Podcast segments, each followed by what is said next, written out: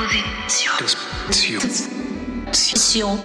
Disposition ist ein Podcast von und mit Maurice Summen für Menschen, die sich gerne Nischen bewegen. Der Musiker, Journalist und Gründer von Staatsakt, dem Independent-Label aus Berlin, spricht mit seinen Gästen aus Rock und Pop, Kultur und Politik über Gesellschaft und Musik, über ein Leben zwischen Businessplan und Hängematte, Deadlines und Prokrastination, Fantum und Aktivismus. Der Gast der 16. Folge, der Musiker und Autor Peter Licht. Ein Gespräch über Krisen, Krisen und Krisen. Über Krisen in Coworking Spaces, Krisen im Homeoffice und die Kaffeemaschine als Krisenmaschine schlechthin. Über Krisenverursacher Donald Trump und krisenbedingte Teuerungsraten. Über Meinungsbildung in der Krise und Paralyse wegen der Krise über die Krise vor und nach der Zeitenwende, über Krise wegen des Kriegs, über Hitzewellen als Zeichen einer uns immer näher kommenden Klimakrise und über die Kunst in der Krise, durch alle Krisen hindurch. Ja, herzlich willkommen. Ich freue mich sehr heute auf meinen Gast.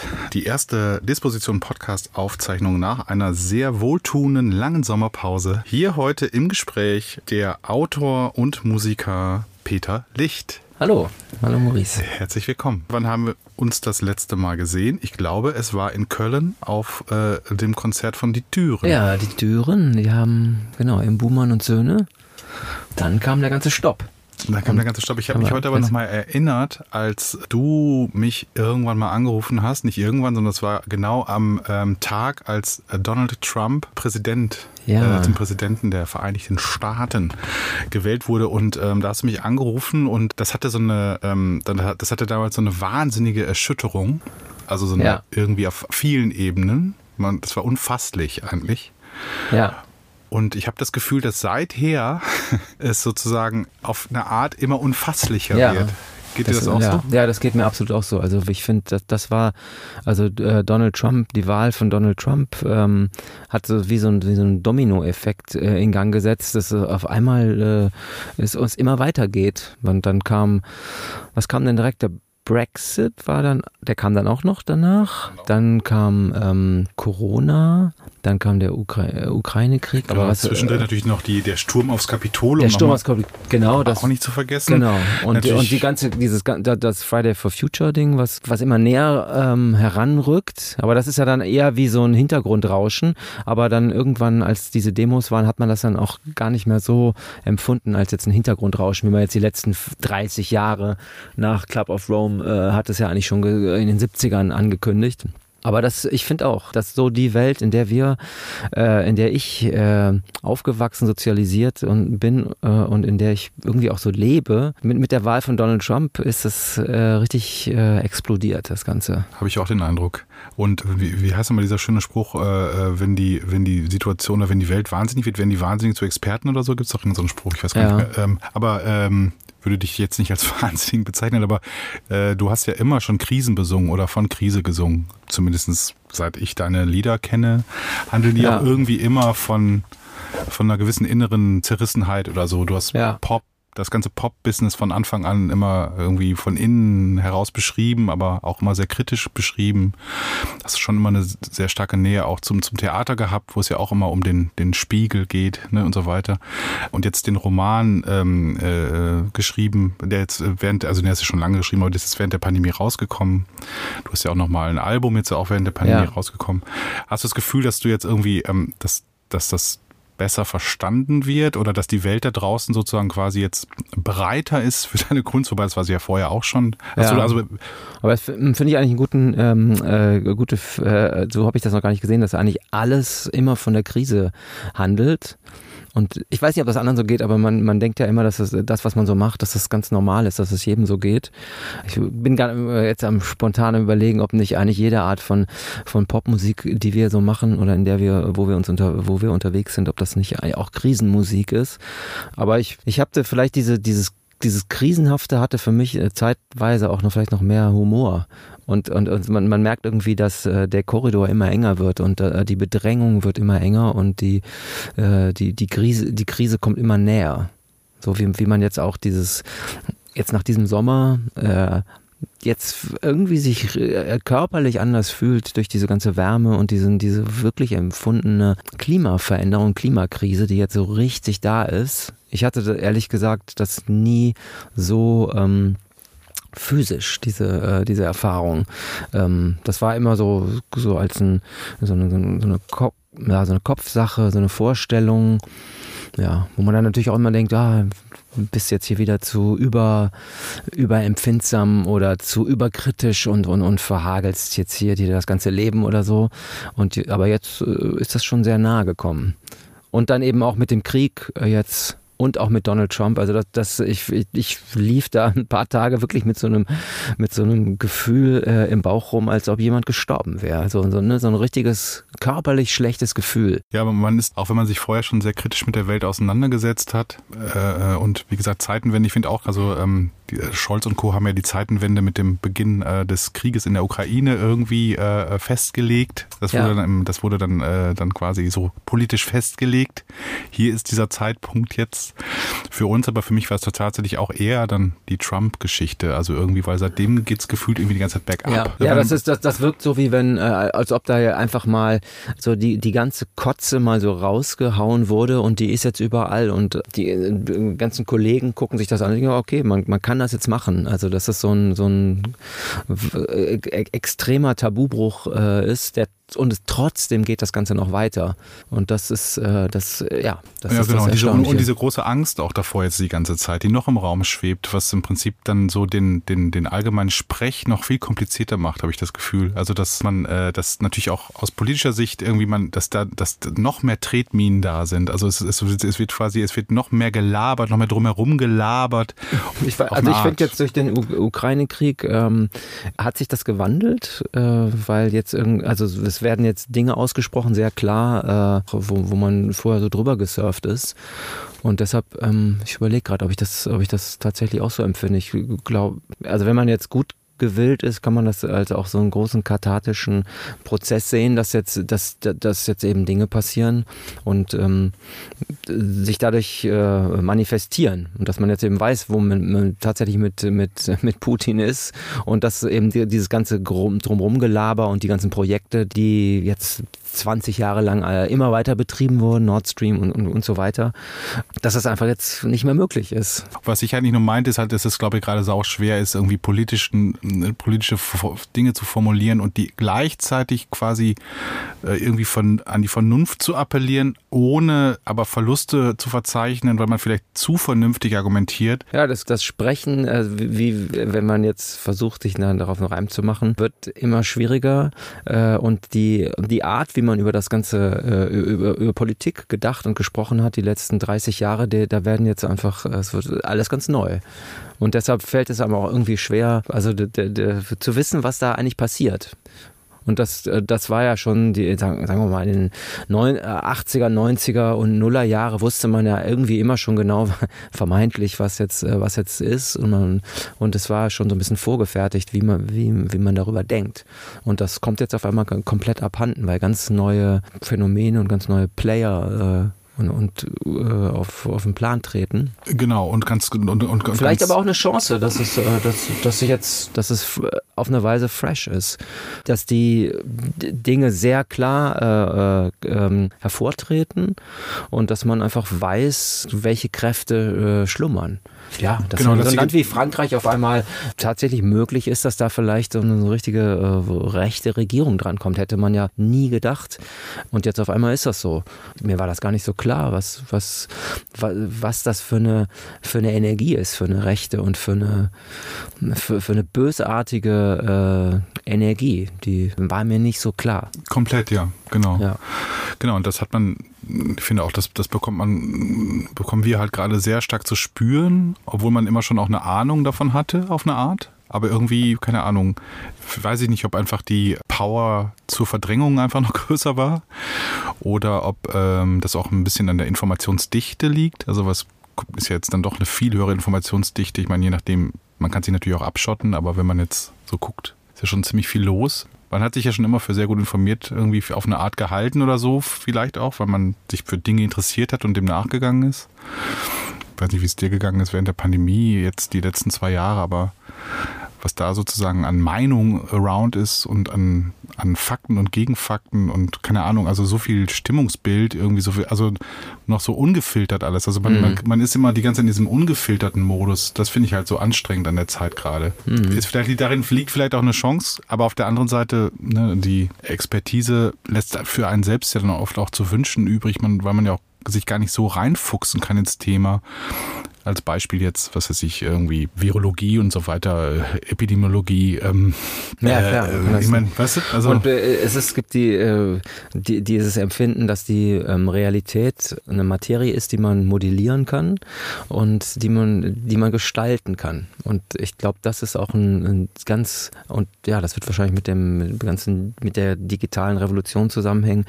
Das war die, das war die Jahre davorher nicht so. Es gab einfach irgendeine Art von Autorität. Es gab irgendwie was wahr und was falsch ist oder wie man denkt, dass, da, da, da gab es was, was, was man in, in den Händen halten konnte. Und mittlerweile genau. ist das aber so einfach frei verhandelbar, scheinbar, obwohl ich manchmal auch nicht glaube, weil ich, ich habe schon auch ein Vertrauen in die, in die, in die Leute und nicht jeder Schwachsinn, der, der einfach so rausgehauen wird, der ist dann auch wirklich, der hat auch so eine richtige Kraft, dass er die Zeiten übersteht und dass er wirklich auch äh, was macht. Ja, die Leute sind ja alle nicht doof. Und kann man noch so sehr äh, Propaganda machen und die, und die Dinge irgendwie erzählen und, und dann heißt es aber nicht, dass man dadurch tatsächlich die Wahrheit, ja. wie ich es jetzt gerade sagte, modellieren kann. Aber vielleicht aber, aber doch. aber, aber man ist halt naja, ich sag mal so, ich habe jetzt zum Beispiel die Erfahrung, ich weiß, du bist ja jetzt auch bald auf Tour irgendwie und so, und du weißt ja sicherlich auch, wie das halt gerade ist ist, so durchzukommen mit seinen Informationen. Also halt mhm. irgendwie an die Oberfläche. Ja. Dann hat man sich vielleicht mal wieder ein paar Monate rausgezogen aus allem, aus diesen ganzen Portalen, aus guten Gründen. Und dann muss man da wieder rein. Und dann muss man halt irgendwie, ähm, da muss man die ganzen äh, Algorithmen wieder anfüttern, man muss ein gewisses Tempo hinbekommen, ja. man muss eventuell auch ein bisschen Geld rein, ein bisschen Porto reinlegen, damit das alles noch ein bisschen schneller geht. Man muss irgendwie seine Zielgruppen verifizieren und so weiter. Das machen andere aber auch und ähm, machen andere vielleicht noch mit viel größeren Reichweiten, Etats und so weiter und so fort.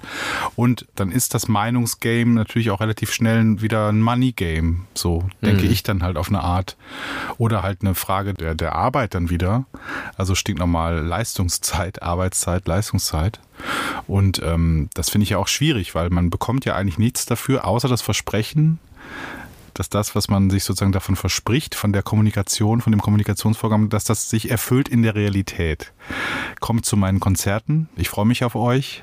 Und danach der unmittelbare Test und dann die Links, die Verlinkungen und so weiter. Und dann stellt man fest, okay, keine Ahnung, es hat gar keiner ein Ticket gekauft. Der ja. Arbeitsvorgang war sehr aufwendig, also das alles, das alles herzustellen. Und gerade ähm, wir Künstler sind dann ja auch oft sehr äh, versuchen auch mal mit Kreativität dem, da, dem, dem System so ein Schnippchen zu schlagen und so. Also vielleicht noch ein bisschen, ja, nochmal so meta-ironischer oder was weiß ich, also, ja, also irgendwie nochmal so versuchen, dem, ja, da sich nicht ganz irgendwie aufzugeben und, ja. und so, aber das finde ich auch anstrengend. Und ich meine, das bei uns geht es ja in Anführungszeichen nur um die Kunst. Ja. Es geht jetzt nicht um große Geldbeträge, um, um große Lobbygruppen und so weiter, was halt in der großen Politik und, und, und der Wirtschaft einfach verhandelt wird. Und wenn man da überlegt, wie Öffentlichkeit gestaltet wird mittlerweile, ähm, also es ist jetzt nicht so, dass ich mich jetzt so komplett zurücksehne nach, äh, nach dem öffentlich-rechtlichen und, und nach irgendwie FAZ und SZ und Taz machen das unter sich klar äh, so. Ja. Also ich finde auch, dass es, da liegt auch eine Chance drin, äh, das ist durchaus fresh und so.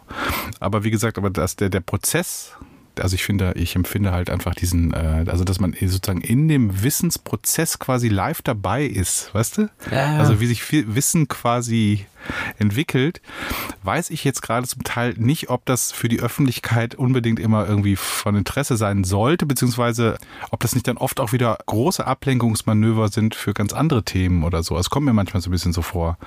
Da werden so komische Themen gesetzt, die werden ganz breit getreten und dann ist das aber eigentlich ganz klein und währenddessen wird irgendwie, keine Ahnung, irgendein schmieriges Paket im Bundestag verabschiedet oder so. Also ich will jetzt nicht, das klingt ja so verschwörungstheoretisch.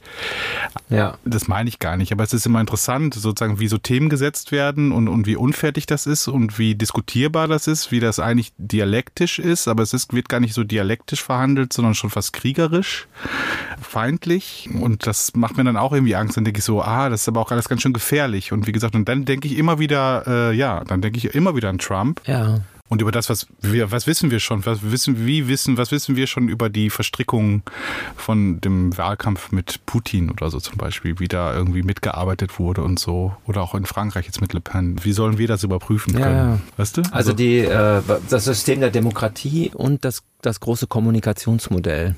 Das ist schon da ähm, ist auf eine Weise ein ganz, ein ganz neues Phänomen, dass wir uns alle empfinden in, äh, als, als Mitspieler oder Insassen von, von so einem, von diesem gigantischen Kommunikationsmodell, was auch sehr offenbar ist. Also jedes Kind jede, jede, jede 16-jährige äh, Frau oder Mädchen ähm, ist, äh, hat ein, ein Kommunikationsverhalten wie, wie vielleicht ein Hollywood-Star in den 30er Jahren. So wie, wie man sich schminkt, wie man selber guckt, wie man, was man für ein Image präsentiert und so. Und das ist auch völlig offensichtlich.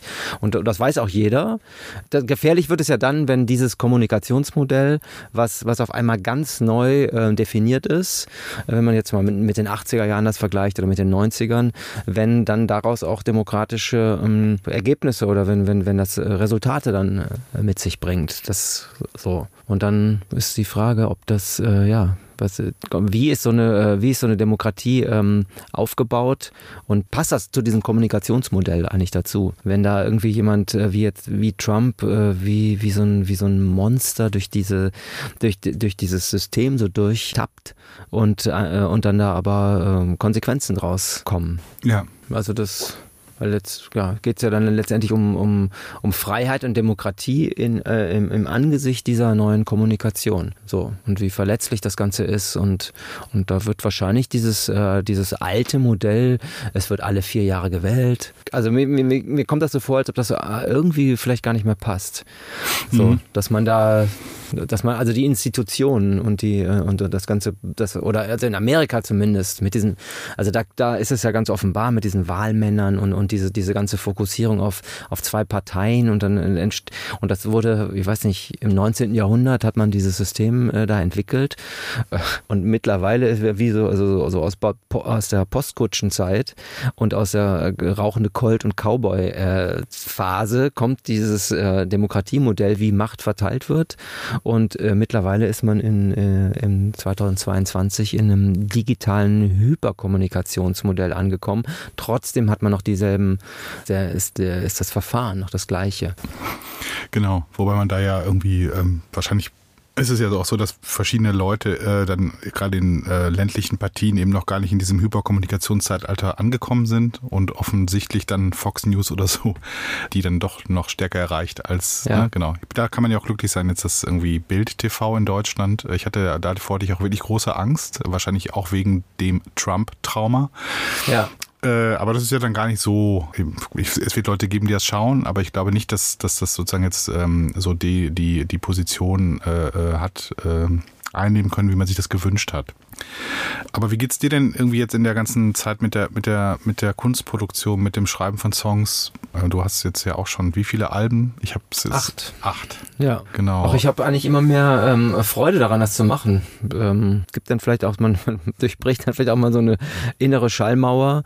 Ähm, inwiefern man die, also ich mache das jetzt ja schon echt seit 20 Jahren und ähm, dann ist natürlich die, äh, die Frage, äh, inwiefern ist das noch Jugendkultur oder ne, diese, diese, also ja so.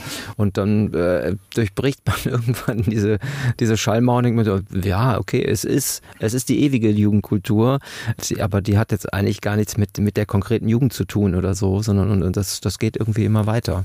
Also ich schreibe zurzeit einfach super viel weiter Songs und ich merke, dass das für mich einfach als, als, äh, für eine, als eine persönliche Auseinandersetzung mit mir, dass es immer weitergeht. Da, da, da krampft nichts oder so, dass es, dass es weiter. Ja, habe ich, genau. Ich, ich schreibe jetzt gerade an, auch an neuen Sachen fürs, für ein nächstes Album, was ich gerne machen möchte. Und ja. So. Es gibt ja dieses schöne, es gibt doch einen so ein, fällt mir gerade ein, so, ist das ein Gedicht oder ist das eine, oder ist das eine Kurzgeschichte? Es gibt dieses Krisenstück von dieses. Der, äh, der, der, der Krisendialog. Der ne? Krisendialog, ja. ganz genau. Ja. Der in Lob der Realität äh, ja, genau. in dem Buch drin ist, genau, wo du halt immer skandierst, Krise, Krise, Krise, Krise, Krise, Krise, Krise. Ja.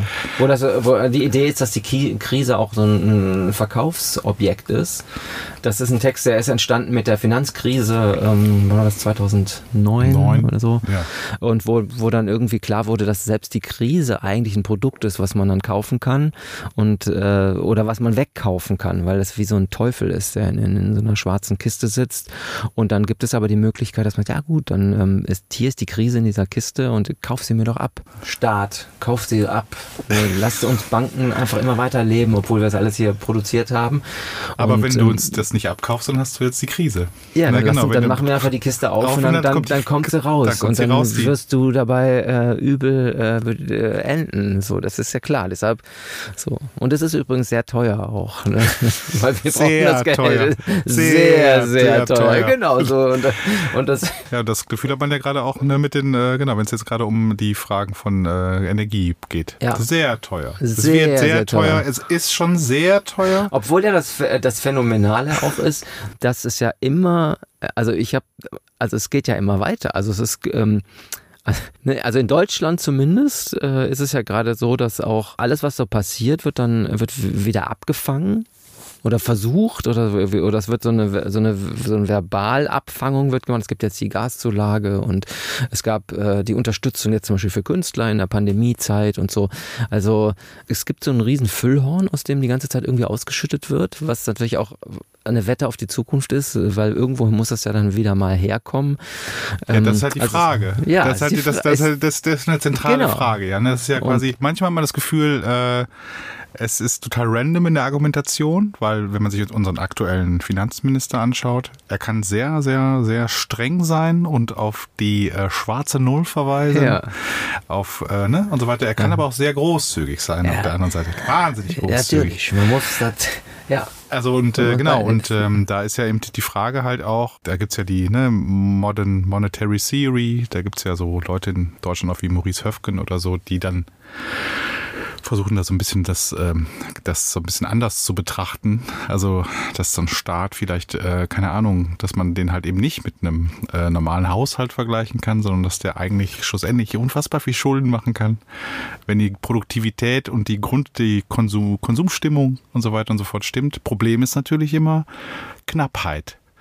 Und äh, genau, und die Knappheit, die Warenknappheit, äh, äh, dafür schlagen sich dann irgendwann die Leute die Köpfe ein. Ne, das ist ja so. Das, äh, und da, da ist auch vollkommen egal, wie teuer das oder nicht. Also wenn es zu wenig von irgendwas gibt, was alle haben wollen, ähm, wird es automatisch teurer. Und das hat dann vielleicht gar nicht so viel damit zu tun, wie viel Geld die Banken reinschwemmen. Ich meine, jetzt aktuell haben wir ja schön irgendwie äh, EZB hat ja auch beschlossen, jetzt Leitzins wieder rauf interessant, dass das dann jetzt, also es galt ja lange Jahre galt das ja quasi als, äh, als absolutes finanzpolitisches No-Go rückwärts gewandt. Das muss so weit runter wie möglich. Hat auch wahnsinnig viel für den Immobilienmarkt getan, weil unglaublich viele Leute sich Kredite aufgenommen haben für Wohnungen, weil so günstig wie es gerade ja nie wieder. Ja. Jetzt plötzlich müssen vielleicht Leute tatsächlich einen neuen Kredit vereinbaren, weil wir sie nur für zehn Jahre abgeschlossen haben und kommen in eine Welt, wo sie eine vielleicht zu 30 Prozent abgezahlte Wohnung haben, die Energiepreise unfasslich und dann muss ein neuer Kredit verhandelt werden, dann aber zu komplett neuen Konditionen. Und zwar so richtig wieder zu, zu total teuren, also wieder teuer geworden, richtig teuer. und das ist ja auch ein interessanter Prozess. Also das ist halt so, ähm, was für eine, äh, was, es kommt einem zum Teil extrem random vor. Also zumindest nicht so, als würde da ein langer Plan, sondern es wird so irgendwie so reagiert. Es werden so, so, so Stellschrauben irgendwo. Ja. Und dann guckt man mal, was passiert. Also so kommt mir das zumindest vor. Äh, Weil sonst hätte man ja schon vorher gewusst, dass das die und die Effekte hätte und dann hätte man das ja gar nicht erst gemacht. Ich weiß es nicht. Ja, da, ja. Wir beide sind keine, ähm, keine Volkswirte. Ja, man steigt dann irgendwann aus und versteht, äh, also das ist da- das, was dann übrig bleibt, dass man es nicht mehr so richtig versteht. Und, ähm, und Ja, aber Ist, aktuell zum Beispiel sehen wir mal diese, diese Ge- Geldumlage da. Ich meine, jetzt haben die jetzt diese, da haben die ja faktisch die unfassbaren Gewinne erzielt. In Deutschland sagt man, nee, Übergewinnsteuer, das machen wir nicht. Das sollen andere mal machen, wir machen das nicht. Und äh, wir machen das anders. Wir machen das von nämlich folgendermaßen, wir machen so eine Umlage. Und da muss jetzt aber der Bürger auch mit reinzahlen auf den Teil, Teil. Also die, die Kosten werden sozusagen, die Zukunftskosten, also die zu erwartende Expansion wird quasi auf um, umgelegt auf die Unternehmen und den Konsumenten, auf den Verbraucher. Aber der, der Anbieter hat ja quasi schon ein unfassbares Vermögen gemacht. Aber da geht man ja gar nicht ran, weil man sagt ja, naja, man weiß ja auch nicht, ob die jetzt dieses, ob die jetzt in Zukunft noch so, die können ja nichts dafür, dass sie jetzt ein Vermögen gemacht haben, weil war ja Spekulation. Können die ja nicht dafür, dass der Markt plötzlich so anzieht, wenn alle Angst davor haben, dass sie morgen kein Gas mehr kaufen können. Kann ja der Anbieter nichts dafür. Und so, ne? Ja, ja. Und dann denkt man so, ja, aber Moment mal, kratz, kratz, kratz, äh, aber die könnten doch vielleicht auch noch ein bisschen mehr von, ja, dieses, das ist ja ihr Geschäft. Das ist ja für sie auch alles sehr teuer. Und wie, noch viel teurer und so weiter. Und das finde ich halt irgendwie, ähm, das finde ich halt irgendwie alles gerade. Aber wie du schon richtig sagst, dann steigt man aus und dann, was ist dann? Ja, man steigt aus und die ähm, und wahrscheinlich führt das dann zu einer Zementierung der bestehenden Verhältnisse die immer, weil es einfach irgendwie immer so weiterläuft. Und ähm, für Deutschland selbst gesehen ist das wahrscheinlich dann auch ja, weil das schon ein, ein, ein, Land ist, was in der Weltordnung sich ziemlich weit nach vorne gerackert hat oder äh, schon immer war oder wie man es auch immer ausdrücken ja. will. Und ähm, so den, den, den, richtigen, den Kelch austrinken müssen wir hier. Also es gibt natürlich viele Leute in Deutschland, die das müssen, aber nicht in dem Maße wie andere Länder. Es gibt Länder, in denen, äh, keine Ahnung, wird halt gerade die drei oder vier Tage Woche beschlossen. In Deutschland sozusagen sind wir auf so einem krassen Leistungslevel. Das ist ja quasi, das ist ja nicht vorstellbar. Also in Deutschland auch wahrscheinlich auch gar nicht machbar. Ich glaube sozusagen auf dem Grad, auf der, der, der Pro-Kopf-Verschuldung, ähm, auf dem Level, auf dem alle Firmen hier unterwegs sind, die Bereitschaft zur Arbeit, die alle in den letzten Jahren so ne, vorgelebt haben und auch mitmachen und so weiter und so fort, die Bereitschaft zu, zu Überstunden noch und nöcher und so. Also mhm. wir sind ja auf einem Level quasi, was sozusagen, das sehnt sich eher nach einer sieben Tage Arbeitswoche als nach einer fünf Tage Arbeitswoche. Da kommen wir äh, vielleicht jetzt in der Stelle schön auf dein Buch zu sprechen, äh, auf den Roman, der ja auch, wann ist der denn jetzt nochmal erschienen? Ich, ich, letztes Jahr. Letztes Jahr, ne? Genau. Ja, genau. Ja. Da hast du ja auch lange, lange Zeit drauf dran gearbeitet, ne? Schon. Ja, ich hatte immer mal wieder dran gearbeitet und dann habe ich dann äh, zu Corona-Zeiten dann irgendwann so den, den Sack zugemacht. Und dann habe ich das, äh, das Ganze so gebündelt und. Das Lustige war, durch, weil ich ihn auch in der Pandemie gelesen habe, äh, aber das Lustige war, Pandemie war ja die ganze Homeoffice Zeit. Ja. Aber der Roman erzählt ja vom Coworking Space. Ja. Und von diesen ganzen Abstrusitäten, die sich sozusagen da ähm, ereignen, was für komische oder was für unterschiedliche Biografien da zusammenclashen. Jeder verspricht sich äh, etwas von, äh, von natürlich von sein, also jeder hat natürlich, möchte natürlich Karriere machen. Äh, so ein Coworking Space ist aber natürlich äh, irgendwie unter ökonomischen Gesichtspunkten natürlich äh, eine günstige Variante, nicht so teuer. Und ja. äh, dann, genau, und dann sind diese ganzen Existenzen da alle so und machen so diese klassischen kreativen Dienstleistungen, manche auch in künstlerischer Selbstverwirklichung unterwegs. Genau, und die, ähm, die, wie soll man sagen, die, äh, die vegetieren da so vor sich hin. Die sind natürlich auch produktiv. Ja. Aber du erzählst es in so, einer, in so, einem, ähm, in so einem schönen lakonischen Grundton. Äh, hast du selber mal in einem Co-Working Space gearbeitet eigentlich? Ja, ich habe äh, an verschiedenen Stellen in meinem Leben äh, gearbeitet, unter anderem auch mal in äh, jetzt nicht in dem, was ich da beschrieben habe. Das ist dann, das habe ich dann einfach weiterentwickelt und diese ganze Geschichte hat mich dann hat hat sich über mich gestülpt und ich bin dann immer weiter reingegangen. Ja, und es gibt diese Hauptfigur, die in diesem Coworking Space ist und das ist der der der Space ist eine ähm, so eine soziale Skulptur, in der äh, die unterschiedlichsten Leute ähm, arbeiten und ähm, wo auch so so was äh, ja so eine gewisse Diffusität da ist und ähm, es gibt einen, der heißt äh, der, von dem man nicht weiß, was er tut und es gibt, gibt Unterschied, also man weiß nicht so genau, was jetzt alle so machen. Es hat eine gewisse Anonymität und diese Hauptfigur ist dann gerät in die Krise und äh, befindet sich in diesem äh, Ort, wo er eigentlich nur zum Arbeiten hingeht, aber dann immer mehr äh, immer mehr da rein diffundiert und sagt, ich, ich bleib jetzt hier. Und dann besucht ihn noch ein, ein, ein alter Freund, er kommt dann wie so ein, wie so ein Bote aus der Vergangenheit, kommt dann zu ihm und ähm, ja, dann irgendwann eskaliert es immer weiter. Genau, und der, der, genau, und der Coworking Space wird, wird immer mehr so zu einer Art Ersatzfamilie auf eine Art vielleicht auch, kann man sagen. Ja. Also zumindest ist ja. Ist, ja. Und die, es gibt ja diese Grundkonstellation ähm, äh, des Protagonisten, dass er zwei, er hat äh, so, so zwei Grundimpulse, in, zwischen denen er hin und her gerissen ist. Der eine ist, ähm, ich muss vorankommen und der andere ist, äh, ich weiß nicht, was ich tun soll.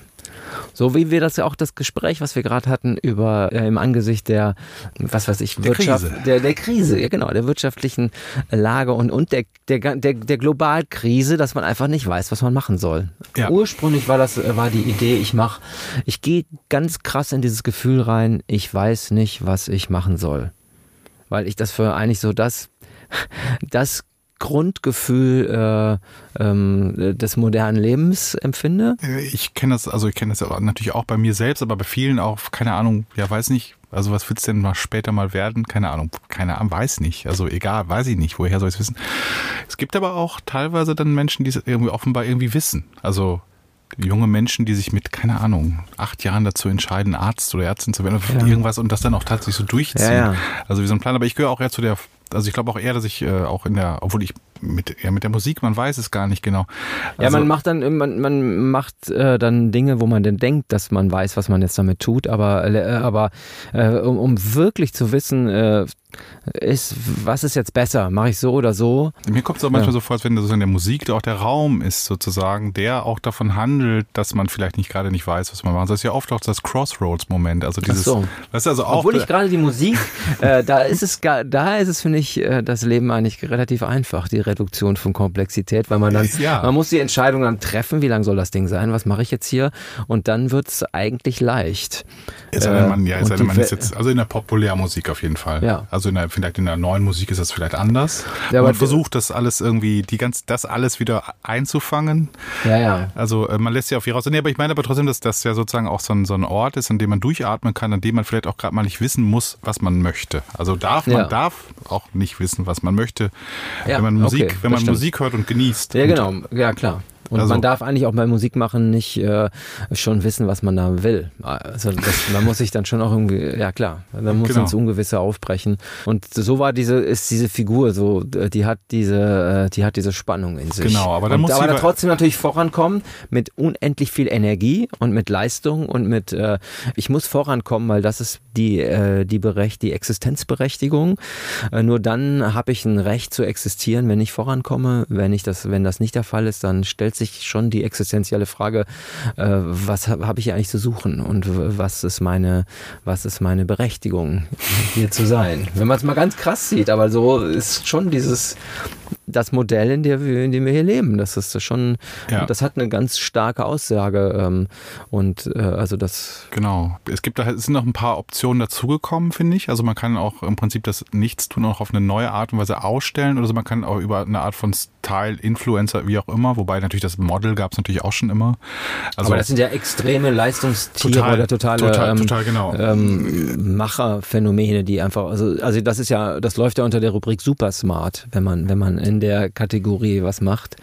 Neu, ein neu erfundenes Genre und man äh, ist direkt in der Lage, das so zu bespielen. Genau, Also, und, genau. Und sonst sind halt ja. viele, viele sind dann halt auch einfach, vielleicht auch einfach Fotografinnen oder Filmemacher oder, ne, also wenn Ja. man jetzt so den Output auf den ganzen Portalen sich anschaut, wie man versucht, ähm, weiterzukommen. Also, beziehungsweise in so eine Produktivität hinein. Also, Ja. Eben nicht, äh, dass, dass, also das, jeder Tag ist irgendwie Zeugnis ablegen, weißt du? Also, auf eine Art. ja, Und wird bewertet. ja. Also sich zur Bewertung sozusagen zu- anzubieten. Also Welt Ja, bewerte, bewerte meinen heutigen Werdegang. Funktioniert es oder funktioniert es nicht? Und Genau. kommt, ja, Bin ich auf dem Holzweg oder ähm, geht das in die richtige Richtung, Welt? Genau, und das bei, die, bei dieser Coworking Space Geschichte fand ich, also das, das ja da, da, da gibt's ja dann immer so Anwandlungen und so und, und da ist ja dann auch immer noch wieder so ein, da ist was, was, was, das, was, was Menschliches kommt ja immer so rein, wie so ein Wind, aber ist Ja. dann auch schnell wieder raus und dann sind auch wieder alle in ihre ja, zwangsindividualisierte Karriere-Idee. Ja. Müssen alle wieder in ihre Zimmer sozusagen, in, also in ja, ihre genau. Jeder geht Einzelzimmer. in ihre Einzelräume. Wabe wieder, äh, die Wabe. wie- wieder zurück. Und, ähm, Also raus aus der Kaffeeküche. Oh, ja, die das zentrale, ähm, der zentrale Ort ist. Genau, und jetzt ist interessant, finde ich, dass, äh, ja, dass du dann diesen ähm, Coworking Space Roman irgendwie endlich vollendet hast und der dann rauskam. Und der kommt dann aber rein in die Zeit äh, des Homeoffice. Also Homeoffice ist das sehr, ist ja auch sehr lustig. Ja, das ist total lustig. Das weil das stimmt. weil es noch gar kein Außenraum mehr ist. Null. Nee, genau. Genau, weil jetzt das hat jeder seine eigene Kaffeeküche. ja, genau. Also, jetzt ist ja jeder, ja, ja. also jeder kocht den Kaffee nur noch für sich. und der schmeckt und der und der Ja. schmeckt unterschiedlich. Also jeder hat natürlich den besten Kaffee, jeder weiß natürlich für sich, wie es am besten geht, welche Ja. Malung, welche, welche Röstung und welchen Apparat. Aber äh, und, und jeder genießt den für sich und muss den noch mit niemandem teilen. Ja, Und man tritt schon in Kommunikation miteinander, aber nicht mehr in dem Raum. Man muss ja nicht mehr riechen, man muss auch den Kaffee gemeinsam nicht riechen. Man schmeckt auch nicht mehr gemeinsam den gleichen Kaffee, die gleiche Röstung, sondern unterschiedliche. Und versucht dann aber äh, irgendwie doch auf den Nenner zu kommen in irgendwelchen Produktivitätsschleifen. So habe ich das noch gar nicht gesehen. Das ist eigentlich voll antizyklisch äh, zu, zu, zum Corona-Homeoffice-Phänomen. ja, klar, natürlich, ja. Doch, wie Ja. Wild, fast wie ein Wildwest-Roman für mich. Hat sich das, also nee, weil diese Zeit lag, also weil die, man war da ja immer noch in dieser Pandemiesituation, Ja, ja. in dieser Abgeschiedenheit, aber ähm, natürlich kollektiven Abgeschiedenheit, was ja auch neu ist, also dass alle gleichermaßen abgeschieden sind. Nicht der Peter Licht, der heute nicht zu der Party gekommen ist oder wer auch immer gerade, wo auch Ja, immer ja, ist oder so, sondern ja alle, alle gleich abgeschieden.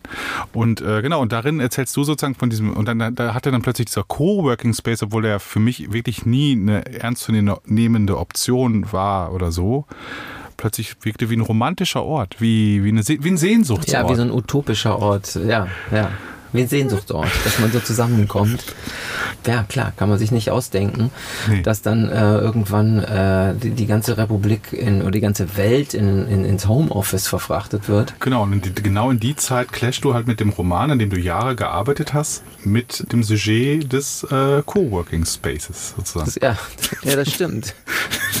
ja. Und dabei war der Coworking Space ja vorher auch schon, ich sag mal, eher kritisch beäugt. Also zumindest von vielen, die ich kenne. Klar, von gerade einigen Leuten, so Experts oder so, die hier so sind, gar nicht vielleicht so, wieso ist doch okay, dann habe ich halt hier nochmal so einen Raum oder so.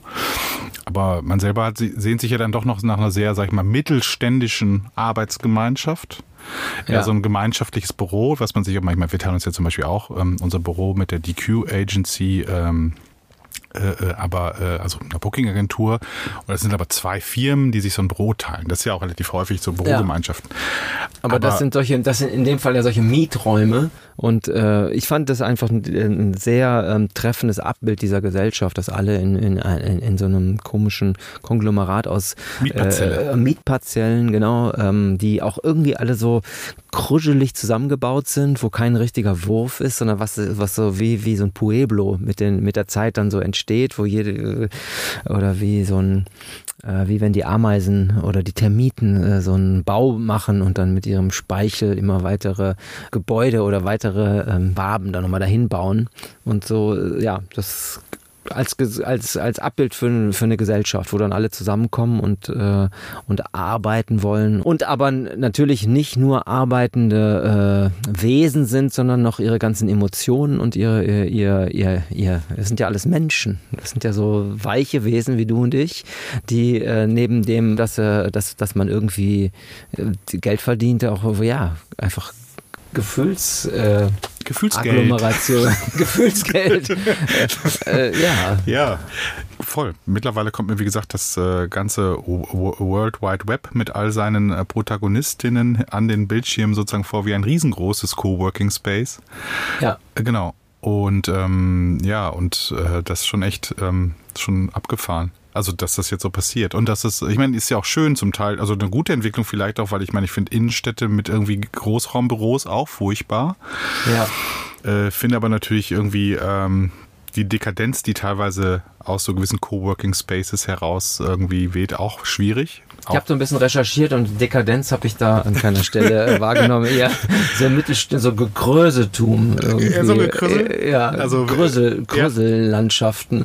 Irgendwie so, so Kleinkrämerei. So Kleinkrämereien und, äh, und was aber bei allen Coworking Spaces, äh, es gab tatsächlich, äh, wenn man dann im Netz recherchiert und oder sonst recherchiert, ähm, dann steht dann, wir haben 20 Büros und wir haben eine Siebträger-Kaffeemaschine. Also das wird wirklich gleichwertig mit der, mit der Quadratmeterzahl wird die Siebträgermaschine ähm, da gebracht und, ähm, und so habe ich dann auch diesen, ähm, so hat sich das entwickelt, dass der, also so das warme Herz, das warme Zentrum des, dieses, dieser sozialen Skulptur, dieses äh, Coworking Spaces, ist dann eben die Kaffeemaschine, die, das, das, das warme Ding, an dem sich Genau, und wir wissen ja alle, dass bei den Siebträgermaschinen das Schwierige ist ja, dass eigentlich ähm, brauchst du ja quasi einen, einen Barista tā äh, eine Person, die das halt regelt, weil ähm, dieses Gerät ist so sensibel. Ist ein bisschen so wie einen alten Oldtimer zu fahren. Ja. Ähm, sehr, sehr, sehr eigen und äh, genau dieser ganze Rhythmus, die Temperatur des Siebs, ähm, die Malung, die genaue Menge äh, sozusagen von, äh, von äh, Gramm Kaffee äh, gemahlen, wie gemahlen und so weiter und so fort, wie das alles zu handeln ist und äh, genau, da musst du, da musst du, du musst in den Groove mit der Maschine irgendwie kommen und das ist ja immer das Problem bei diesen großen Siebträger-Raumschiffen, dass dann irgendwie ähm, verschiedene Leute daran rummachen und sich auch keiner so richtig verantwortlich fühlt. Manche haben es gut drauf, manche weniger und irgendwie äh, ist schwierig dann den Kaffee sozusagen äh, in, äh, in gleichbleibender Qualität Ja, ja, sozusagen. ja. Und, und, ne, also, und, und man muss sich ja auch wahnsinnig lange auf ein Pulver einschießen. Also bis man das genau weiß, wie das, wie die Malung, wenn man noch frisch malt auch, was ja auch noch viele dann machen. Ganz alle wichtig, ja. ganz Pul wichtig, und vor allen Dingen Pulver. Pulver. Ich habe im Zusammenhang hier mit, äh, also ich für mich war auch diese, also dieses, äh, diese, die, die Kaffeemaschine ist ja ein, ein wunderbares äh, äh, Objekt. Es wird, äh, weil, weil auch die ganze Zeit sozusagen Energie ähm, verströmt wird. So, und, und das ist ja auch die Verheißung, dass man denkt, äh, ja, ich werde jetzt hier mit, äh, ich werde mit Energie aufgeladen. Es geht, ich, ich, ich weiß jetzt auch nicht mehr weiter in meiner, in meinem Bestreben, dass ich, äh, dass ich vorankommen will und dann brauche ich eben dann die Hilfe davon. Ja, das hat sowas, äh, das also ja, die, die Verabreichung von Energie und dieser, dieser dunkle Sud, der dann rauskommt. Genau, es ist ja so eine Art, es ist ja im Prinzip so ein bisschen so das, das Mainstream-Koks, wenn man so möchte, ne? Kann Ja, man, so- ja. Könnte man auf eine Art so- sagen. Also die, die, die Verbindungen sind ähnlich. Also glaube ich, biochemisch ist auf jeden Fall nicht, Ja. gleich nicht ganz so. Und ich hatte versucht, äh, oder äh, ich habe ich es nicht gefunden, ich habe es aber trotzdem reingeschrieben. Ich habe äh, versucht, also die, die Kaffeemaschine mit, mit der Militärtechnik äh, zusammenzubringen, weil auch im, ähm, ja, also jede Kanone handelt auch davon, dass du ein Pulver irgendwo reintust, es komprimierst und dann äh, entlädst es und dann gibt es eine, gibt's einen Energieschub, der irgendwo hinkommt und dann eben in dem Fall Zerstörung äh, produziert und äh, beim Kaffee soll es ja dann sozusagen die Aufrichtung sein, aber was eigentlich auch ein energetischer Vorgang ist. Und dann hatte ich, ich hatte, idealerweise wäre der, der Typ, der dann diese Kaffeemaschine irgendwann im 19. Jahrhundert erfunden hätte, äh, wäre dann auch so ein, so ein Kanonenbauer oder irgendwie jemand gewesen.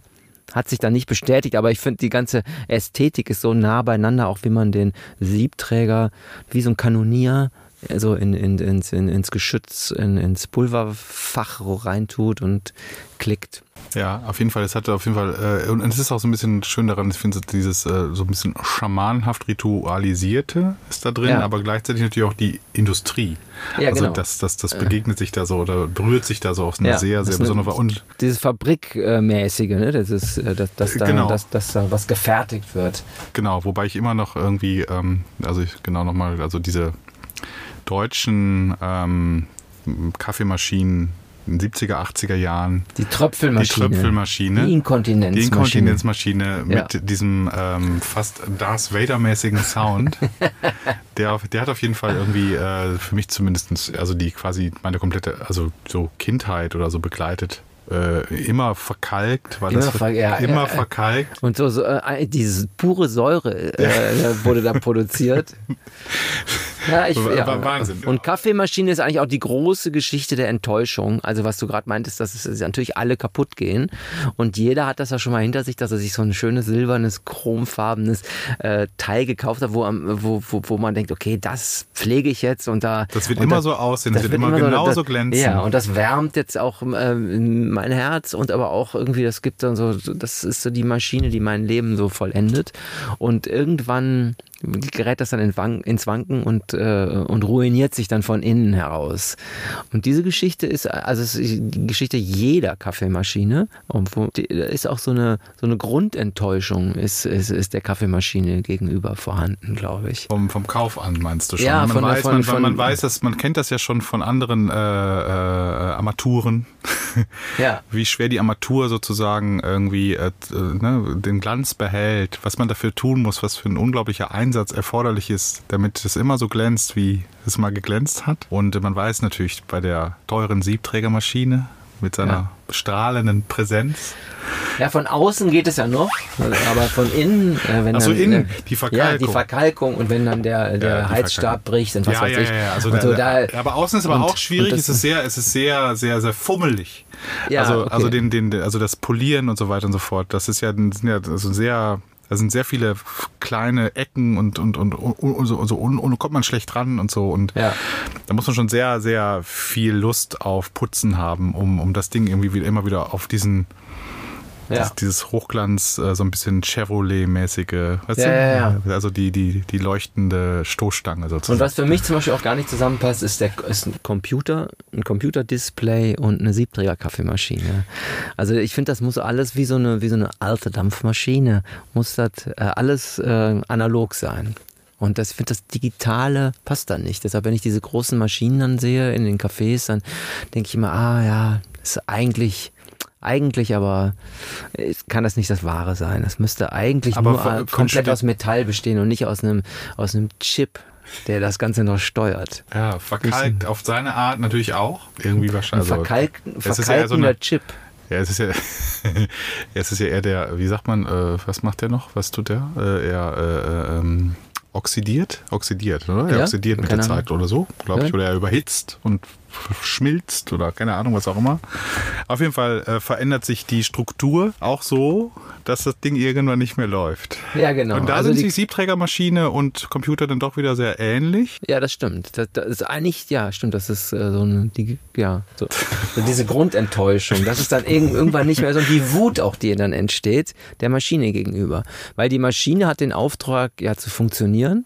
Das ist ja sozusagen Conditio äh, sine qua non, wo, äh, wo ohne, ohne Funktion ist, gibt es keine Maschine. Also eine funktionslose Maschine ist schon, äh, fällt aus der Definition raus. Und das, äh, aber das, ähm, das darf da nicht sein und dann gibt es eben Wut. So.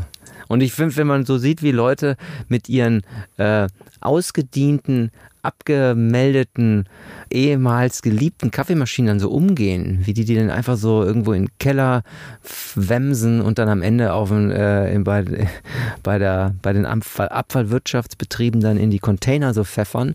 Das ist durchaus Was ich, was ich ja interessant finde, ist, glaube ich, was Neues, glaube ich, sehe ich immer mehr, auch bei Leuten mit Geld, also richtig Geld. Also Leute, die, Wenn du da mal hinkommst, dann ja, manchmal sieht man ja, kennt man, man kennt ja hier und da, kennt man ja auch mal Leute, die Geld haben. Und das ist momentan, es scheint mir so zu sein, dass das auf jeden Fall so, ähm, so ein gewisses abgefucktes Handy. Also so Ja, das, das, also das ältere Modell, das etwas ältere Modell mit dem ähm, zersplitterten Display, dass das irgendwie so ein, so ein, so ein, so ein cooles Accessoire mittlerweile ist, was einfach so ein bisschen den, dem Gegenüber signalisiert, Nachhaltigkeit habe ich auch schon mal gehört. Also so, Ja. ich brauche das auch gar nicht. Ich brauche gar nicht immer das neueste Modell. Ich habe hier so ein, das habe ich hier noch so zusammengeklebt mit Gaffer und so weiter und so fort. Aber eigentlich ist das eine Person, die irgendwie ansonsten im Leben, aber ähm, genau, irgendwie, mm, also das ist diese, diese, dieser Punkrock, der sich in diesem Smartphone Ja, ja. materialisiert, ist eigentlich schon ein Accessoire. Das finde ich interessant gerade. Da habe ich mich neulich schon gefragt, aber ich, ich sehe also, ich sehe immer mehr von diesen abgefuckten Handys, bei, aber gerade auch bei Leuten mit Kohle. Ah, okay. Und das ist auch interessant, finde ich. Ähm, da möchte ich mir natürlich all ihre Kaffeemaschinen mal anschauen. Und wahrscheinlich sind ihre Rechner alle auf jeden Fall ähm, auf Tippitoppi-Niveau. Ja, ja. Jetzt haben wir so schön über Kaffee gesprochen. Ja, da kann man unendlich immer weiter drüber Auf reden. jeden Fall, genau. Also Aber- auch die Dunkelheit, die der, die, die, die, die das ja, die Getränk dann Dunkelheit, hat. ja, dunkel. Also Aber mir hat mal eine, ich habe mal, ich war mal im Urlaub in Polen Ja. äh, und dort war eine so eine Kaffee so, so Sommelierin, die war äh, Ja. genau, die war so in Röstungen und alledem und so weiter und so fort und äh, die war sehr begeistert und hat jeden Morgen geröstet und hat was Kredenz aus aller Herrenländer und das war sehr schön und äh, genau und die hat mir dann auch noch mitgeteilt, dass die Geschmacksstoffe in einem Kaffee auf jeden Fall, dass da noch wesentlich mehr los ist als in den äh, ausgefuchstesten Bordeaux oder so, also Wein. ja, ja. Also dass der Kaffee so, so wahnsinnig komplex eigentlich ist, kennen wir natürlich nicht, weil wir alle nur die verkalkten Maschinen aus den 80ern, also da, da kommen wir her, da wurde sozusagen äh, unser Kaffeeempfinden quasi ausgebildet, also Plörre, bittere, bittere Plörre, ja. das ist Kaffee, random dosiert, Ja, st- ja. oder so, genau. Und natürlich äh, entweder von Chibo oder Edusho oder Aldi. Das, das ist ja unsere Kaffeesozialisation und dementsprechend, das haben wir natürlich nie gelernt. Dieses, äh, na, was schmeckst du da gerade? Ist das Was- was- Kirsch? was ist das? Kirsche? Ist das Schokolade?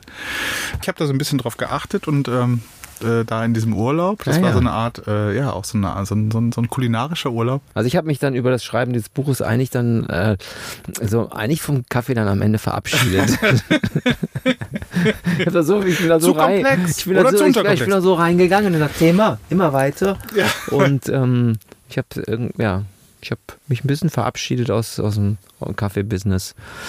Kaffeebusiness äh, bist du raus, aber im Musikbusiness bist du noch drin. Du gehst ja bald auf Tour. Ähm, da kann Ja. man natürlich irgendwie deine irgendwie äh, Live-Daten auschecken, sich unbedingt Karten kaufen. Wir wissen, wie es gerade ist. Wir Haben wissen gerade, wie es ist, ja klar. Also der Konsument hat, äh, die Konsumentin hat letzt hat während der äh, Hochphase der Pandemie sich sehr supportive gezeigt, wie wir Medienmenschen sagen. Es wurde, es wurde sogar Tickets für Online-Streaming-Konzerte ausgegeben, für absurdeste Formate. Ähm, die, die Künstlerinnen äh, wurden wirklich unterstützt, es wurden Platten gekauft, es wurde alles gemacht, es wurde, man hatte das Gefühl, wow, wie viel bedeuten wir dieser Welt dann doch am Ende. Und jetzt gerade tut sich die Welt schwer. Es ist so viel los, äh, so viele, unfassbar viele Angebote, Monate, Juni, Juli, August, ganz normale Clubmonate, jeden Tag Konzerte in den Städten, äh, plus Festivalsaison, plus Ja. und so weiter. Und das geht ja, das hört ja einfach gar nicht mehr auf. Äh, alles wird teurer, hatten wir eben schon. Und dann soll man, dann hat man noch am Kühlschrank mit Magneten. Die Tickets, die man schon vor zwei Jahren gekauft hat, die jetzt auch stattfinden, dann sind Leute, die sagen, ach, ich würde so gerne diese Woche zu einem Konzert kommen, aber ich habe nächste Woche einen Job, ich bin ja leider Freiberufler, Äh, das äh, ersetzt mir ja keiner, wenn ich mich dann heute mit Corona anstecke, dann kann ich nächste Woche den Job nicht machen, also bleibe ich lieber zu Hause Ja. und so weiter. Es gibt so viele, dann ist natürlich die, die Grundstimmung ist eh natürlich gerade mit, mit Krieg und, und natürlich, der, wie wir eben schon hatten, der immer spürbareren Klimakrise in Richtung Katastrophe macht jetzt, ist jetzt auch nicht so die Partylaune. Also auf jeden Fall ist es schwierig. Und äh, genau dementsprechend ähm, ist es mit den Ticket-Sales schwierig. Äh, ich habe das gleiche Problem. Wir gehen ja auch mit der Mann auf Tour. ja. Und äh, jetzt auch schon im September und äh, daher verhält es sich ähnlich. Also es ist wirklich, keine Ahnung, kein, also es ist so jenseits von dem, was man gewohnt ist. Man muss richtig kämpfen. Man muss es auch wollen noch weiterhin. Verschiedene Veranstalter machen Angebote. Das vielleicht auch einfach zu verschieben ins Habe ich jetzt bei einem Kon- bei einem Ding hatte ich das, dass das auch als abgesagt wurde. Ja. Aber ähm, ja, bis jetzt sind die, die ja, ich bin Ich- mal, ich- ich, ich, ist- bin am Ende mal echt gespannt. Am Ende, äh, letztendlich habe ich mir auch gesagt, es ist ähm, aber ja, also ich stelle mich, da, also Ich stelle mich der Sache auch komplett. ich stelle mich dahin, auch wenn dann, wenn am Ende keiner da ist. Ich auch. Und, also, man kennt das ja auch, man- man und ich ja- mache das eigentlich mein, eigentlich mein ganzes Leben, mein ganzes Berufsleben schon so, dass ich, äh, dass ich, ich meine, ich mache das ja, ich mache das auch natürlich für die Leute, klar, aber letztendlich macht man das, äh, ist es ähm, ein Ding, was man einfach dann macht. Und, Ja. und das hat was mit Freiheit zu tun. Und ähm, ich, ich möchte das machen. Das ist, es ist ein Ausdruck und ich finde es einfach gut, dass das, dass das an dem, an, an dem Abend dann da äh, äh, Man, man stattfindet. kann ja auch, ja auch den Menschen da draußen nicht vorwerfen. ähm, Absolut nicht. Dass, also ich meine, sie haben jetzt einfach, ein, sagen wir mal, mindestens ein zwei- bis dreifaches Angebot von dem, was, was sonst so los ist, sonst los gewesen wäre, Ja. komprimiert auf ein Jahr, wobei dieses Jahr ja auch bis Mai eigentlich oder bis April noch irgendwie äh, Omikron, äh, äh, wegen Omikron ja immer noch der ganze Kulturbetrieb lag. Also wir haben, die- das ist noch nicht mal ein ganzes Jahr, es ist halt quasi noch ein Quartal abgezogen. Ja, und das absolut. ist so verdichtet und dass man jetzt nicht plötzlich das, das zwei- oder dreifach an Publikum hat, ist vollkommen verständlich und dass das Publikum da draußen komplett überfordert ist.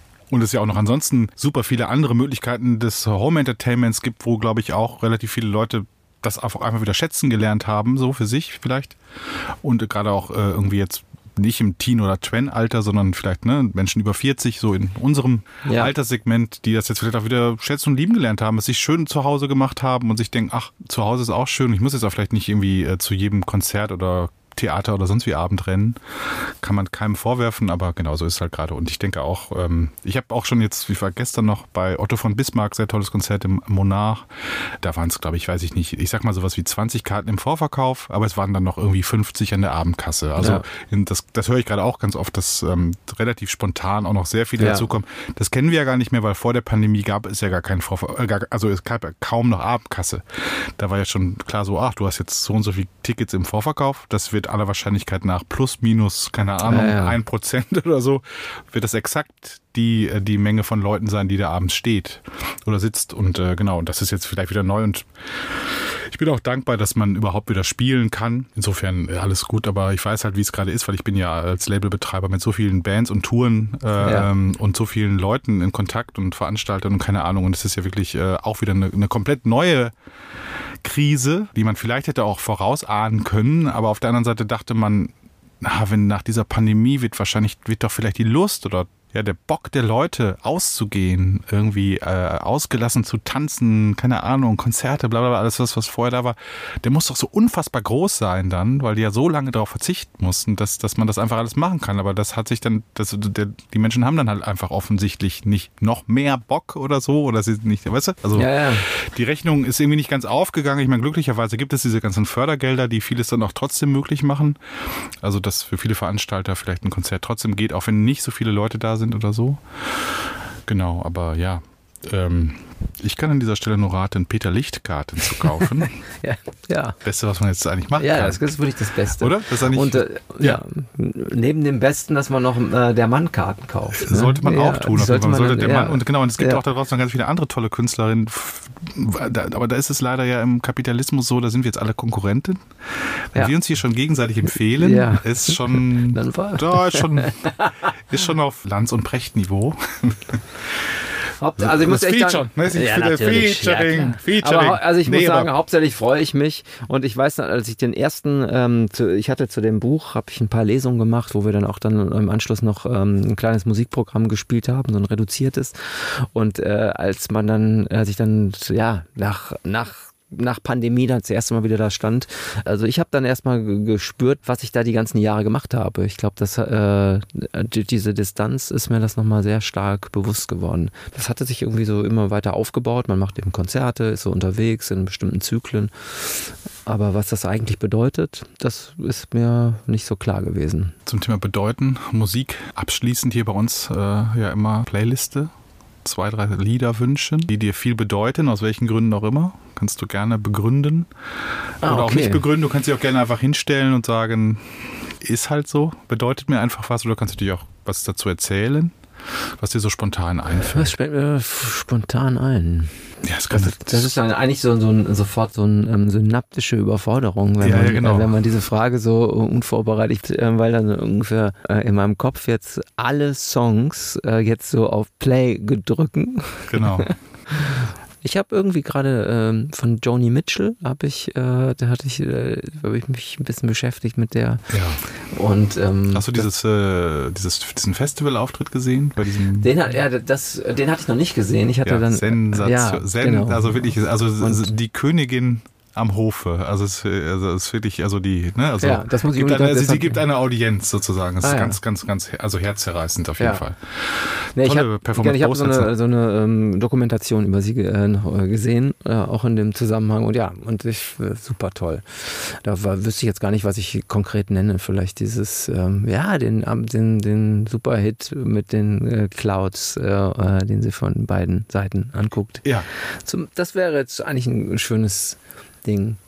Ähm, das ist super auf jeden Fall. dann, ähm, wir haben so ein bisschen krautrockige Ausflüge äh, veranstaltet jetzt für, für das Live-Programm äh, bei einer Nummer und ähm, ja, in dem Zusammenhang viel über mit neu, äh, wie heißt das, Easy, gibt Mhm. das schön mit Klavier und so, also hat so eine Heiterkeit. Und dann dann würde ich, glaube ich, noch von, äh, von der Astral Weeks Platte von, ähm, ah, von Van. von The Man. Van, Van, ja, Ja, vielleicht du, hast, hast du, du, hast, auch- du hast auch kein gestörtes Verhältnis zu Van the Man aufgrund seiner Positionierung. Nee, nee. Ja, ich- also ich, es gibt ja eine. Gibt's da? Also der war kategorisch äh, gegen jegliche Corona-Maßnahmen, Lockdown. Ach, so. Also ja, Fuck, so, er, ja. ja. so. Das hat ihm auf jeden Also der war ja wohl auch sehr vehement und so, hat sich da sehr, sehr stark öffentlich irgendwie geäußert. Ach, irgendwie, ja, und das hat, äh, genau, und da hat er sich nicht so viele Freunde natürlich mitgemacht. Ehrlich, das- das habe ich gar nicht mitgekriegt. Ist ja auch, Äh, genau, also ja, also ich habe jetzt, also ich kann deshalb auch immer noch irgendwie Astro Weeks auflegen und kann das irgendwie, ähm, kann das irgendwie abstrahieren oder ab oder, Ja. oder mich irgendwie, keine Ahnung. Das ist halt der Van von damals und das ist halt der Van von heute. Ja, und das, äh, ich meine, das ist natürlich bei, bei den ganzen, äh, bei diesen ganzen alten äh, äh, Leuten, die diese junge Musik gemacht haben. Und wenn man, äh, äh, die, das ist ja, das, ja, das Ja, also für mich, ich war, ich die war, bleiben ich ja war auf glücklich. eine Weise ewig jung und sind auch immer noch da- das, was sie Genau. waren. Also, die, Also ich bin, so froh, dass ich, nichts- ich bin so froh, dass ich nie großer Smith-Fan war. Ja. Äh, also war ich nie, also ich meine, ich habe durchaus ein paar Smith-Songs gut Ja. gefunden, aber ich war jetzt nicht so ein Die Hard-Fan und davon gab es ja doch einige. Ja. Und äh, die tun mir in den letzten Jahren immer Ja, sehr leid, weil, weil, weil, ja, ja. der ja wirklich, äh, also mehr. Das geht gar, wirklich gar das ist wirklich komplett durch. Also und das ja muss ja echt so hart sein, vor allem, weil, weil das ja so, so auch so alles mal so feinsinnig und so intelligent war und dann, keine Ahnung, und ja, diese Melancholie und das Ja, ja. alles so ganz toll Und aber auch die Aggression, die da drin ist, Ja. die war aber auch irgendwie okay. die war auch okay, ja, genau. Ja, aber halt so ganz speziell und so, so eine wahnsinnig wichtige Band für die, für ganz viele Sozialis also für, für ganz viele Menschen, die ich kenne in ihrer Sozialisation und so, Jugend und so. Und dann hast du dann diesen Spinner irgendwie. Und das ist der Typ, der dich sozusagen durch deine Jugend ge das ist- geleitet hat, irgendwie so auf eine Art emotional auch, so eine starke emotionale Bindung man ja auch dazu spürt zu diesen Leuten Ja. Und immer noch spürt. Und äh, sobald man die Stimme nur hört, und dann ist das halt so plötzlich so ein Arsch. Und Ja. äh, schwierig. Und das, Das- das ist genau, das muss einfach mal Van, Okay, ne, Van, the Man, soll Okay. das auf jeden Fall auch so gewesen sein. Danke, Weil- dass du mir das jetzt erzählt hast. Ich wusste das gar Entschuldigung. nicht. D- Ich kann das, ich, ich komme damit klar. Also ähm, bin James Brown Fan immer noch. Und wenn man sich mit James Brown auseinandersetzt, ist es ein, keine Ahnung, ein wahnsinnig, äh, auch eine ganz schwierige Biografie und so weiter und so fort. Da gibt es ganz viele Dinge, die man äh, ganz, ganz schlimm finden muss. Und äh, aber auch wiederum gibt es dann auch seine Biografie, für die er ja auch nichts kann und er ist ja auch ein Waisenkind und keine Ahnung, Ja. ganz viel Scheiß erlebt und so und sich später aber auch immer wieder ganz oft ganz scheiße verhalten, aber auch immer wieder zum Teil auch, ja, egal. Jedenfalls, ich hatte schon in den 90ern, mit, als ich mich intensiver mit James Brown auseinandergesetzt, gelernt, dass man Musik von, manchmal Musik von Leuten gut findet, die teilweise in ihrem Leben ganz schön scheiße waren. ja. Und äh, genau, und wenn man sich nochmal zu Johnny Mitchell, kann ich nur an dieser Stelle empfehlen, auch nochmal die ähm, Biografie sich reinzuziehen. Da gibt es noch einen schönen Film über Jaco Pastorius, der Bassist, ja. der meiner Meinung nach sehr stilprägend auch auf den Johnny Mitchell, auf einigen waren, auf einen sehr, sehr schönen Platten von Johnny Mitchell. Ähm, dann kommt Johnny Mitchell auch zum Teil ein bisschen arschig rüber, zumindest als Bandleaderin, weil äh, so wie sie ihn so ein bisschen, also wobei Jaco Pastorius auch hochgradig kokainabhängig war und auch ein total schwieriger, aber, aber auch interessant dann so zu, also aus seiner Perspektive oder wie es so ein bisschen erzählt wird, so dass, also ja, ich glaube, wir haben alle unsere, unsere verschiedenen Seiten an uns und äh, genau, aber ähm, schön, dass in der Musik oft nur die Guten rauskommen. ja. Die Musik ist dann ja für sich, äh, also ich, ich stehe ja auch sehr auf, äh, äh, auf diese Vorstellung, dass, dass, dass die Songs, die man jetzt auch selber macht, dass sie sich einfach von einem auch verabschieden und dass sie für sich selber irgendwie so ein Referenzding bilden und dass ähm, sich das auch, äh, auch darf, dass da so eine Freiheit entsteht, dass sie sich lösen äh, und dass die Lieder des jungen Van Morrison, äh, ja, ich meine, irgendwann hört das dann auf, wenn das zu schlimm wird, dann, dann, dann schlägt das dann über. Aber ähm, ja, dass sie die Sachen irgendwie frei sind und mit denen ich dann eine Verbindung eingehe. Ja, ich fand schön, dass wir diese Verbindung hier eingehen konnten. Ja, Ähm, Podcast. Äh, Peter Licht. Ähm, ja, Podcast auch irgendwie eine Konkurrenzveranstaltung, auch zu Live-Konzerten. Äh, Finde ich. Also ja, auf jeden Fall ist ja auch ein, oder auch eine Konkurrenzveranstaltung zur Musik und allem anderen. Also ist ja, Ja. nimmt ja auch viel Raum ein. Wobei man kann es auch nebenbei, aber genau, aber. beim äh, Spülen und so geht ja schon noch. ja, genau, Ja. auf jeden Fall, genau. Ja. Äh, ja, vielen Dank, dass du hier zu Gast warst. Ich wünsche auf jeden Fall äh, eine sehr schöne Tour. Bleib gesund Merci. und äh, ich freue mich auf ein Wiedersehen. Ciao. Ebenfalls. Jo. Disposition, der Staatsakt-Podcast mit Maurice Summen. Abonniere ihn und liebe ihn. Der Gast der nächsten Folge, Jens Friebe. Ein Gespräch mit dem flamboyanten Indie-Pop-Chansonnier über sein kommendes Album Wir sind schön, das am 30. September bei Staatsakt erscheint.